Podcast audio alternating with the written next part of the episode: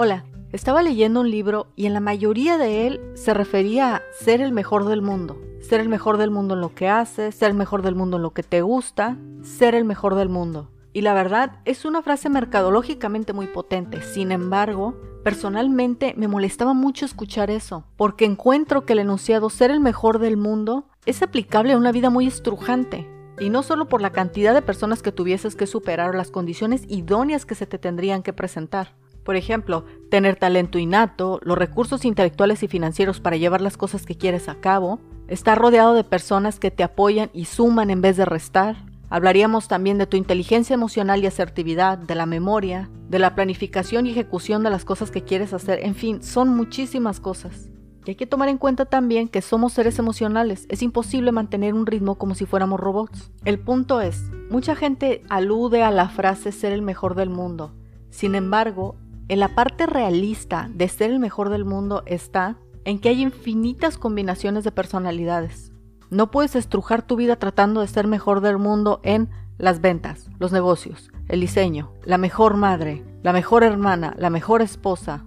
Lo que es válido es ser lo mejor que tú puedas ser, la persona con la que tú te sientas satisfecha, que te guste la persona que eres que puedas presentarte ante los demás, digamos, con la frente en alto porque te gusta en quién te has convertido y los esfuerzos que haces. Quiero decir, no todo en la vida es tener éxito. Obviamente hay fracasos necesarios para el éxito futuro. Entonces todos tenemos fracasos, importantes y no tan importantes. Cuando me refiero a andar con la frente en alto, me refiero a que eres capaz de tener los fracasos y no destruirte por eso, de que aprendes de ti, de que tienes una buena relación contigo mismo, de que eres asertivo, de que sabes cómo exponer tu punto de vista, de que sabes cómo opinar, de que tu autoestima no está fincada en los demás, de que eres lo mejor que tú puedes ser, con lo que a ti te gusta, con lo que te apasiona, y que haces un esfuerzo por vencer aquellas cosas que sabes que te están restando.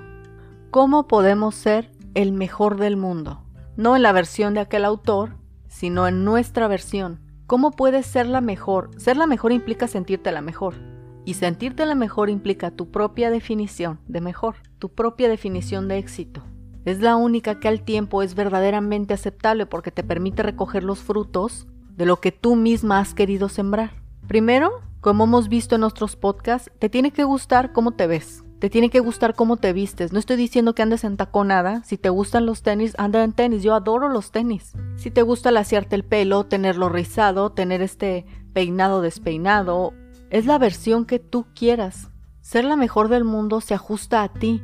Si para ti una persona que es la mejor del mundo tiene amistades, entonces construyes las amistades. Si tú te sientes muy a gusto siendo delgada, entonces habrá que hacer el esfuerzo para bajar de peso. Si para ti la persona que es la mejor del mundo está habituada a estar leyendo, entonces hay que comenzar a leer. Se siente muy bien comenzar a construir la persona que quieres ser. No todo es miel sobre hojuelas, ¿eh? A veces yo me tengo que sentar a leer y créeme que no quiero leer. A veces tengo que ir a una reunión y no quiero. Pero sin embargo, en mi definición de ser la mejor, el ir a unas reuniones cuando no quiero ir, el sentarme a leer cuando no quiero leer, el ir venciendo cosas que a mí no me gusta tener en mi carácter. Y aquí te confieso, para mí, una, una mujer que es como de la mejor del mundo, en mi propia definición, sabe cocinar, sabes, pero sabe cocinar bien, ¿eh? Y eso es algo que a mí me falla. Entonces, para yo sentirme súper a gusto conmigo en mi propia definición de éxito, Tendría que hacer el esfuerzo de comenzar a cocinar, pero definitivamente yo tengo que arreglar ese asunto. Es lo mismo para ti. ¿Cuál es tu definición de éxito? Lo maravilloso es que cuando la vas construyendo en tu imaginación primero, escarbas en ti qué es lo que más te gusta, con lo que te sientes más a gusto, o recuerdas en el pasado cómo te has sentido más bonita y ves cómo lo puedes aplicar ahora, a todos los días, porque ciertamente la vida se nos va entregando en momentos presentes.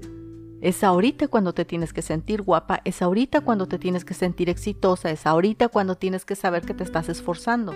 El pasado nada más nos sirve para recordar y el futuro nos sirve para anhelar, pero es el presente lo que estamos viviendo. Vamos mejor a trabajar por ser la mejor del mundo, a nuestra versión adaptada a nosotras, no la versión de los demás adaptada a nosotras ni la versión de otras personas, no, tu propia versión. Nos vemos la próxima.